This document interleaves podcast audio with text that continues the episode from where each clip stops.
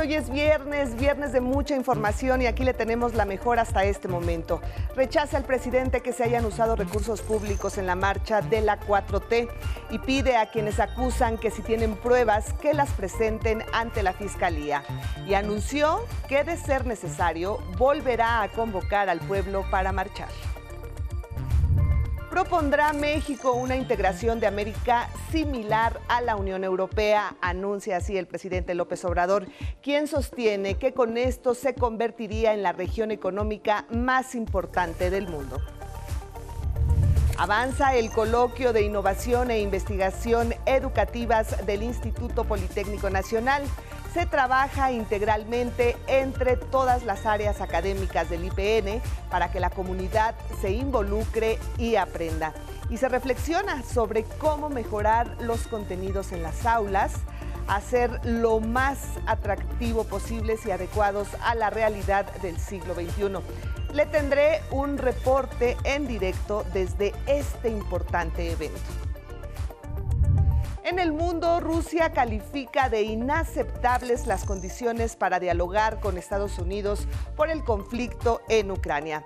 Eso sí, según su vocero, Vladimir Putin está abierto a negociar con todo el mundo para lograr sus intereses por medios pacíficos. Y en los deportes, batacazo de Corea del Sur en la fiesta del desierto. Vence a Portugal y califica a octavos dejan el camino a Uruguay y gana. En estos momentos Brasil encara a Camerún y Serbia a Suiza. Con este resumen comenzamos nuestro espacio informativo.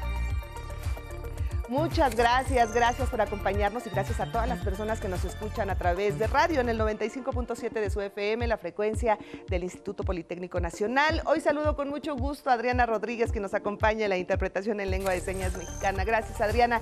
Invitarlo como siempre a que nos siga en nuestras redes sociales, en Facebook, en Twitter. Tenemos Instagram y también nos puede ver en nuestra página de 11 Noticias. Gracias, gracias por sus opiniones y sus comentarios.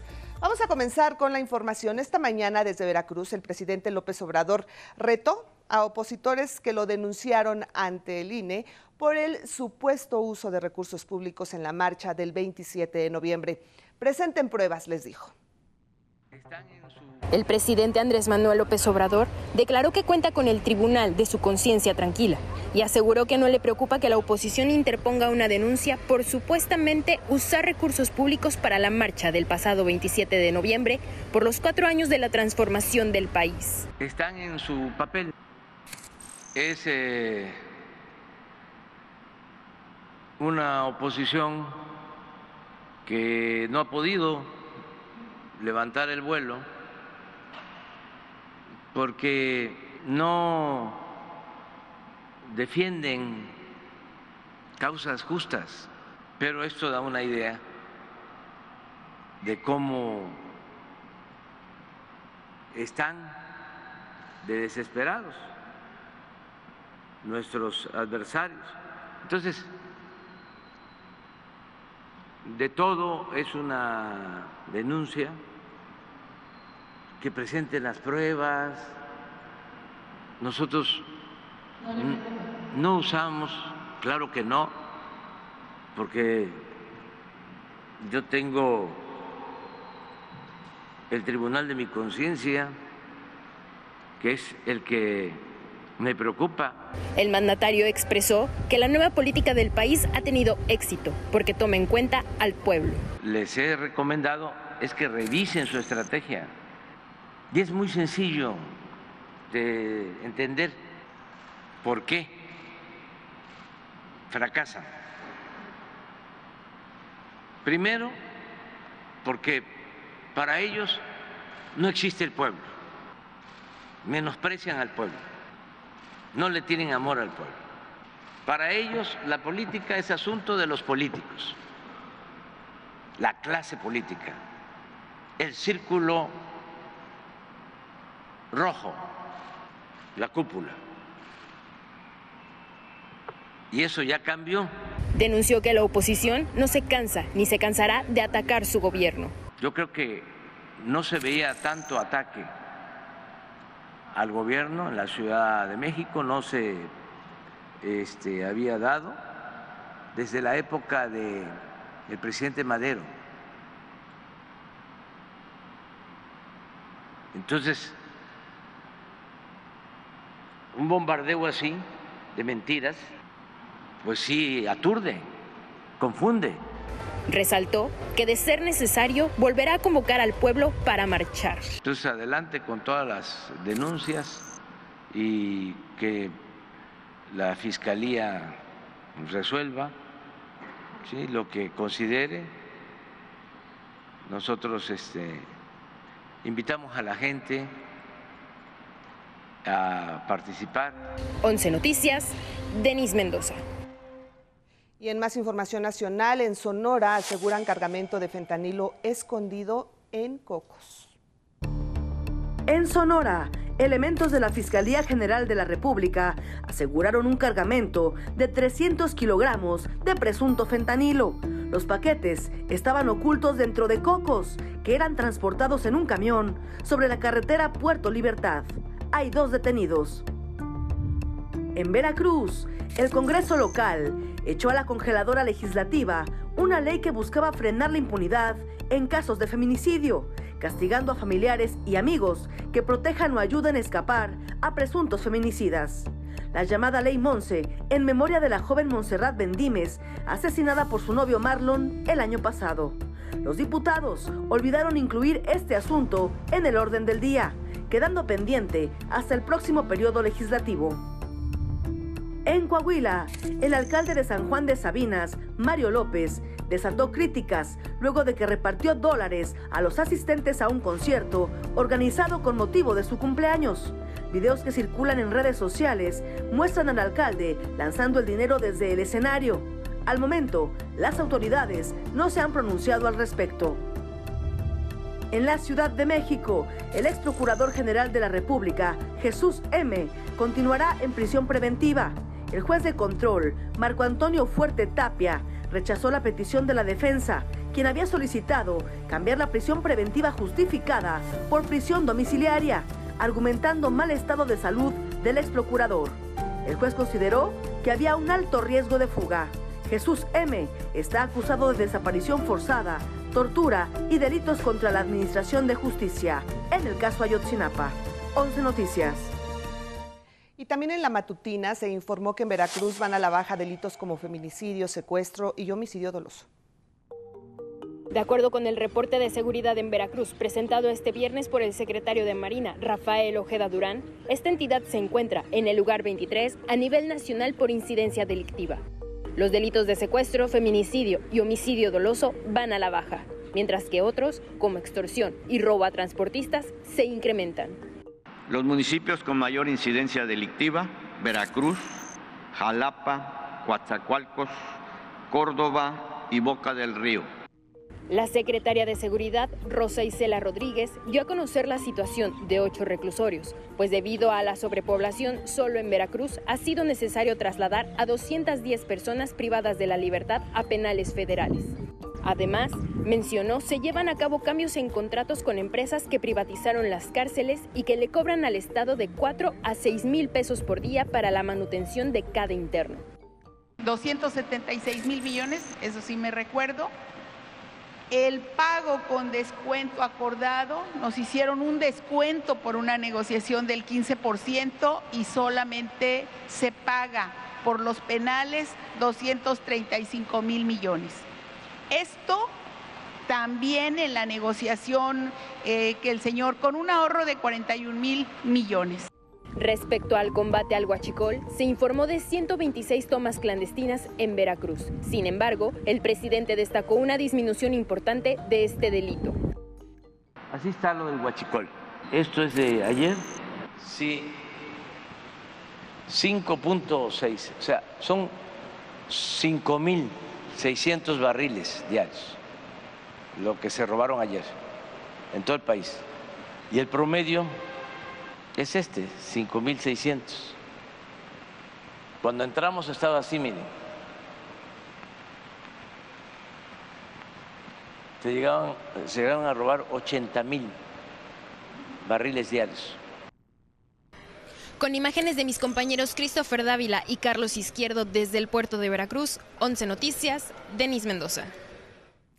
Y mire, también en Veracruz se realizó la sesión 48 del Consejo Nacional de Seguridad Pública encabezada por el presidente López Obrador, secretarios de Estado y gobernadores.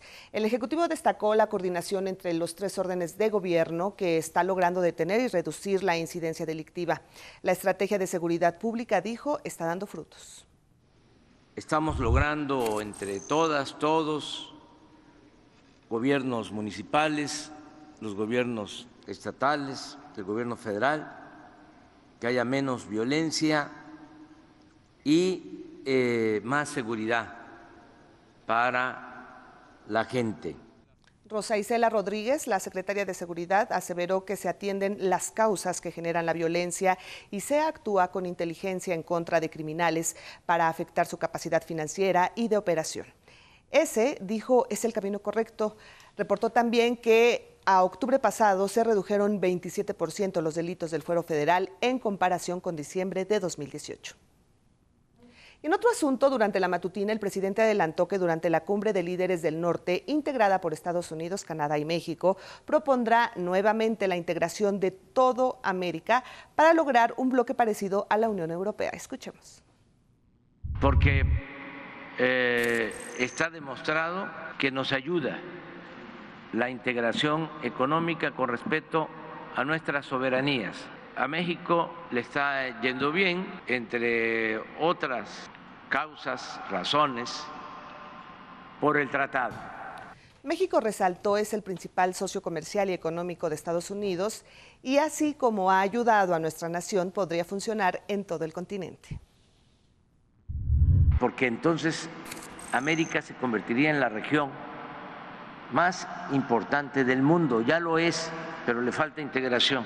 Tenemos recursos naturales, algo que es fundamental, fuerza de trabajo, eh, tenemos mercado, tecnología, mucha creatividad y luego también la cercanía y en otro tema internacional, el mandatario respaldó la decisión de su homólogo de Perú, Pedro Castillo, de acudir ante la Organización de los Estados Americanos para denunciar un claro hostigamiento a su gobierno.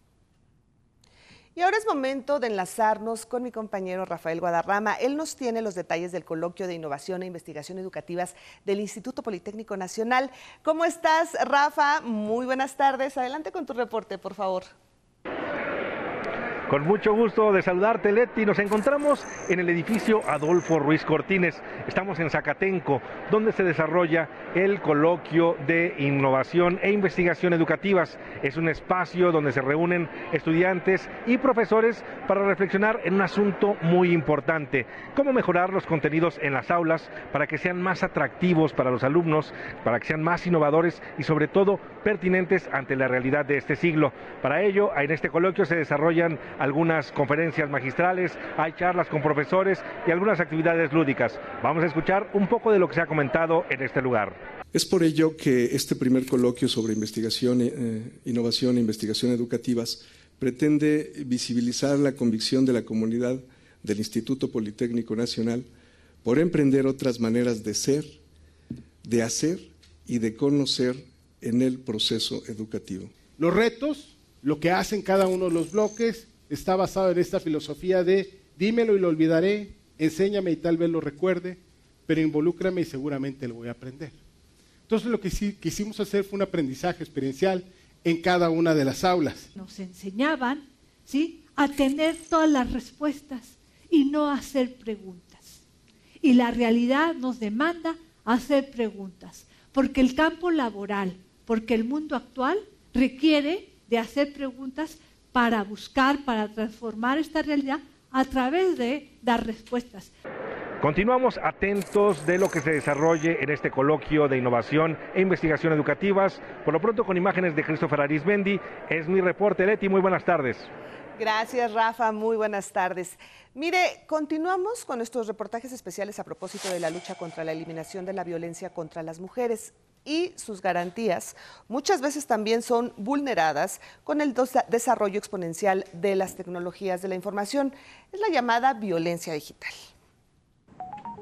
La violencia digital son todas aquellas acciones violentas que se cometen contra mujeres y niñas por razón de género a través de los espacios digitales o utilizando las tecnologías de la información y comunicación. La ley Olimpia señala que son actos de acoso, hostigamiento, amenaza, vulneración de datos e información privada, así como difusión de contenido sexual, ya sea por medio de fotos, videos o audios, sin consentimiento de la víctima o mediante engaños. Regularmente, este contenido es publicado en redes sociales, páginas de internet o correo electrónico. En caso de ser víctima de algún tipo de violencia digital, primero se debe hacer un resguardo del material que se está exhibiendo o de los mensajes intimidatorios que se hayan recibido, compilar fotos y videos o tomar capturas de pantalla. Todo ello funciona como evidencia. Después, identificar el nombre de las personas que distribuyen ese material, que mandan esos mensajes, así como de los medios, redes sociales o páginas de internet que almacenan ese contenido. También puede ser el número de teléfono en caso de que sea a través de llamada. Todo ese material debe resguardarse en alguna memoria USB. Con esa evidencia puedes denunciar en cualquier agencia del Ministerio Público, para consultar la más cercana, puedes entrar a la página www.denuncia.org diagonal localizador de ministerios públicos. En caso de que alguien intente extorsionarte o amenazarte con publicar contenido sexual tuyo, también identifica a la persona agresora o algún dato que ayude a su localización y denuncia. También puedes denunciar este delito en el Centro Nacional de Respuesta a Incidentes Cibernéticos a través de la página www.gov.mx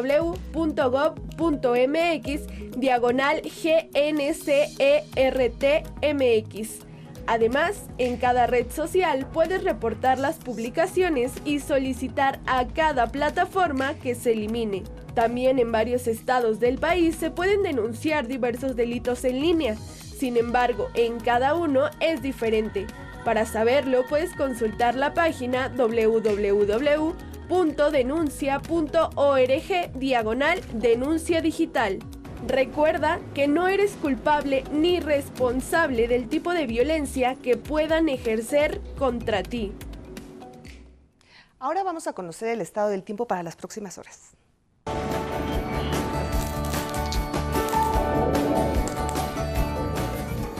Hola, ¿qué tal? Muy buenas tardes. Si le parece, vamos a conocer las condiciones del estado del tiempo para las próximas horas. Será una tarde con cielos despejados, temperaturas cálidas y sin lluvia en la mayor parte del país, con excepción del sureste mexicano y la península de Yucatán, donde las precipitaciones estarían acompañadas de actividad eléctrica. Pasamos al pronóstico por regiones. Como ya le anticipaba, se esperan lluvias fuertes y descargas eléctricas en Veracruz, Oaxaca, Tabasco, Chiapas, Campeche y Quintana Roo. El viento seguirá siendo el norte con rachas de 80 kilómetros por hora en el Istmo y Golfo de Tehuantepec. En el noroeste del territorio nacional se pronostica una tarde con cielo medio nublado y temperaturas cálidas, especialmente en destinos turísticos de Baja California Sur, Sonora y Sinaloa.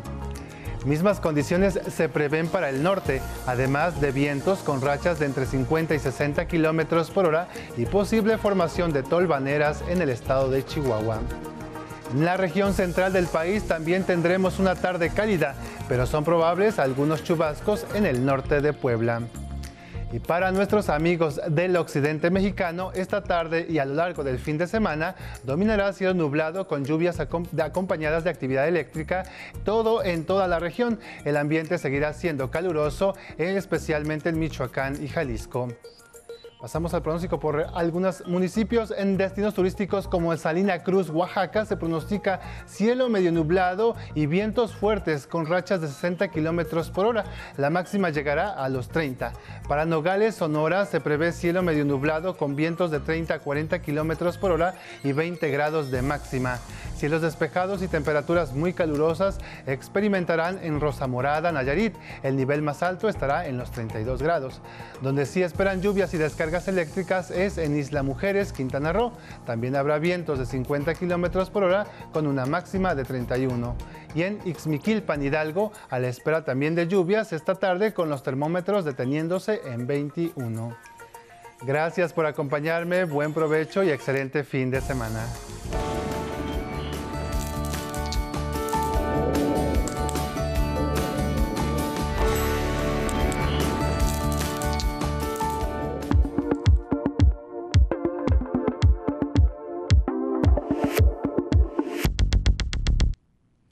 Vamos a la información internacional. El gobierno de Rusia calificó de inaceptables las condiciones que el presidente de Estados Unidos, Joe Biden, planteó para dialogar con su homólogo Vladimir Putin para terminar la invasión en Ucrania. El presidente de Estados Unidos, Joe Biden, dijo que las conversaciones solo serán posibles cuando Putin se vaya de Ucrania. Eso es lo que dijo. ¿Y el Kremlin no está preparado para esto? No, la operación militar especial continúa. El vocero del Kremlin también dijo que la situación se complica porque Washington no reconoce los cuatro territorios anexados. El presidente Putin dijo aún está abierto a negociar con todo el mundo y lograr sus intereses por medios pacíficos. Este mismo viernes, tras una conversación telefónica con el canciller alemán Olaf Scholz, Putin afirmó que los ataques contra las instalaciones energéticas de Ucrania desde octubre se han convertido en una respuesta inevitable a los ataques de Kiev, incluido el puente de Crimea, de acuerdo con la agencia rusa Sputnik. Y como parte del conflicto por la invasión a Ucrania, varias de sus embajadas en países europeos han recibido paquetes con ojos de animales y un líquido que aparentemente es sangre. Estos sobres se enviaron a las sedes diplomáticas en Hungría, Países Bajos, Polonia, Croacia, Italia y Austria, así como en consulados de Nápoles, Cracovia y en la ciudad de Brno, en la República Checa. La Cancillería ucraniana describió estos actos como una campaña de terror bien planeada, luego que desde hace unos días fueron entregadas cartas bomba en edificios oficiales, de las cuales una explotó e hirió a un empleado. Ahora nos vamos a China, donde varias ciudades flexibilizaron algunas medidas anti-COVID que aplicaban desde hace tres años. Esta disposición fue adoptada luego de las inusuales protestas ciudadanas del fin de semana pasado, rechazando las restricciones. El propio presidente chino Xi Jinping apoyó esta relajación debido a que los casos de COVID de la variante Omicron son menos letales. ¿Cuáles son estos cambios? En Beijing, la capital, los habitantes entrarán a lugares públicos, abordar el autobús o el metro sin tener que presentar una prueba PCR negativa de menos de 48 horas. Los hospitales recibirán a los pacientes sin exigirles un test negativo. La política cero COVID dañó la atención de otras enfermedades.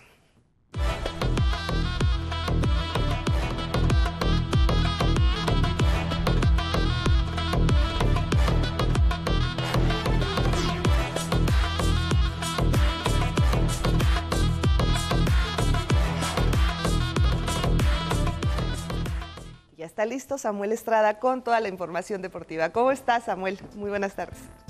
Leti, ¿cómo estás? Buenas tardes. Siguen las sorpresas y buenas tardes a todos en la justicia mundialista porque como la que se dio hoy con Corea del Sur con la voltereta incluida ante Portugal, juego que iniciaron ganando los portugueses desde el minuto 5, pero luego vinieron dos goles de los sudcoreanos para lograr la victoria. Ambos clasificaron a octavos de final. Uruguay también es una de las sorpresas del torneo al quedar fuera por diferencia de goles. A pesar de vencer 2-0 a Ghana en este momento, hay actividad en el grupo G. Serbia y Suiza y Camerún también pelean por el otro boleto a segunda ronda. Brasil ya está dentro. Hasta el momento, el partido Brasil contra Camerún está empatado a 0 goles. En el otro encuentro, Suiza gana a Serbia 3 goles a 2. No hay plazo que no se cumpla porque estamos a unas horas de que inicien los octavos de final en la fiesta del fútbol en Medio Oriente y a unos minutos para que se defina la última llave de los octavos de final. Así comenzarán la segunda ronda a las 9 de la mañana del sábado. Países Bajos se enfrentará a Estados Unidos, juego que será preámbulo de otra de las llaves que protagonizarán Argentina y Australia a la una de la tarde. El domingo Francia enfrentará a Polonia e Inglaterra, a Senegal el lunes Japón contra Croacia y el martes Marruecos ante España. Faltan por definirse, le decíamos, dos rivales. Portugal y Corea del Sur se mantienen a la espera. En Qatar al día, tras la eliminación de Alemania, el jugador bávaro Joshua Kimmich eh, aseguró en redes sociales que era uno de los peores días en su carrera como futbolista. El francés Antoine Griezmann le contestó, volverás a estar arriba Joshua, eso le dijo en redes sociales. Luego del debut histórico de la colegiada mexicana Karen Díaz en el Mundial como asistente en el juego Alemania contra Costa Rica junto a la francesa Stephanie Frappart y la brasileña Neusa Bach, las críticas llegaron tras una jugada protagonizada por el portero tico Keylor Navas. El balón abandona la cancha, el guardameta lo rescata y continúa las acciones sin que la silbante haga algo en, ese, en esa sanción. En Irán, un joven de 27 años fue asesinado por las fuerzas de seguridad de su país tras celebrar la derrota de su selección ante Estados Unidos, denunció la ONG Irán Human Rights. Leti es toda la información de los deportes. Buenas tardes.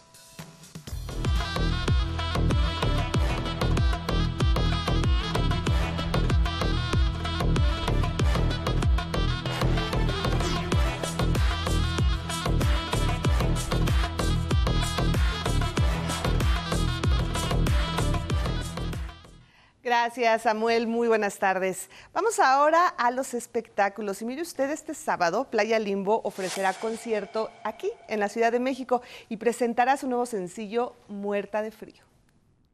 El público decidirá la playlist que tendrá el próximo concierto de Playa Limbo.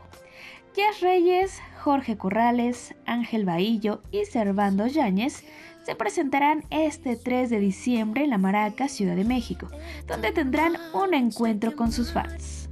Tenemos mucho la idea de armar una especie de acústico donde podamos cantar canciones un poco a la carta, que el público pueda decidir qué escuchar, porque hay muchas canciones que, que al no, no haber sido sencillo, pues se quedan fuera de las canciones que van en el show. Entonces, al hacerlo de esa forma, creo que es una manera de convertirlo en una especie de posada, eh, bohemia, concierto y eso nos tiene muy emocionados. La banda originaria de Guadalajara presentará su nuevo sencillo Muerta de Frío, en colaboración con la banda española Quinto. Es como un relato de una chica que recién terminó una relación y está deambulando entre fiestas, entre un lugar y otro recordando todo lo que significó, que momento en el cual, es que todos nos hemos identificado alguna vez, la verdad, y, y prácticamente habla de eso. Y justo se llama Muerta de Frío porque en algún momento de la canción dice que está en un antro o en alguna discoteca como muerta de frío llorando, acordándose de todo lo que fueron alguna vez. Playa Limbo este 3 de diciembre en La Maraca, Ciudad de México. 11 Noticias, Paola Peralta. Y en más de espectáculos le comento que en la Comic Con de Sao Paulo, Brasil, se estrenó el tráiler de Indiana Jones 5 con Harrison Ford nuevamente en el papel de arqueólogo aventurero. Su estreno será en junio próximo.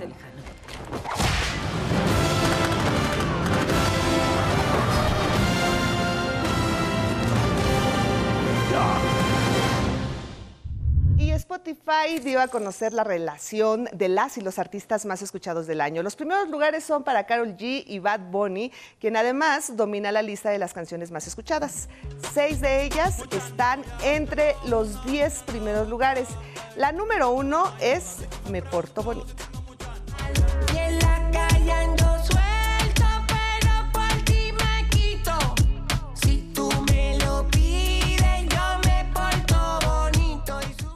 Llegamos al final de este espacio informativo. Muchísimas gracias por acompañarnos. Lo voy a dejar ahora con imágenes del inicio de la temporada navideña en el mundo. es el encendido de árboles, pues que es una tradición en diferentes ciudades. Le presentamos algunas como Washington, Nueva York, Atenas, Berlín, y también le vamos a presentar las de Praga. Muchísimas gracias por acompañarnos, que tenga un excelente fin de semana, lo invitamos a que continúe con nosotros aquí en la señal del 11 y a las 9 de la noche los espera mi compañera Sandra Citle con más información. Gracias, muy buenas tardes.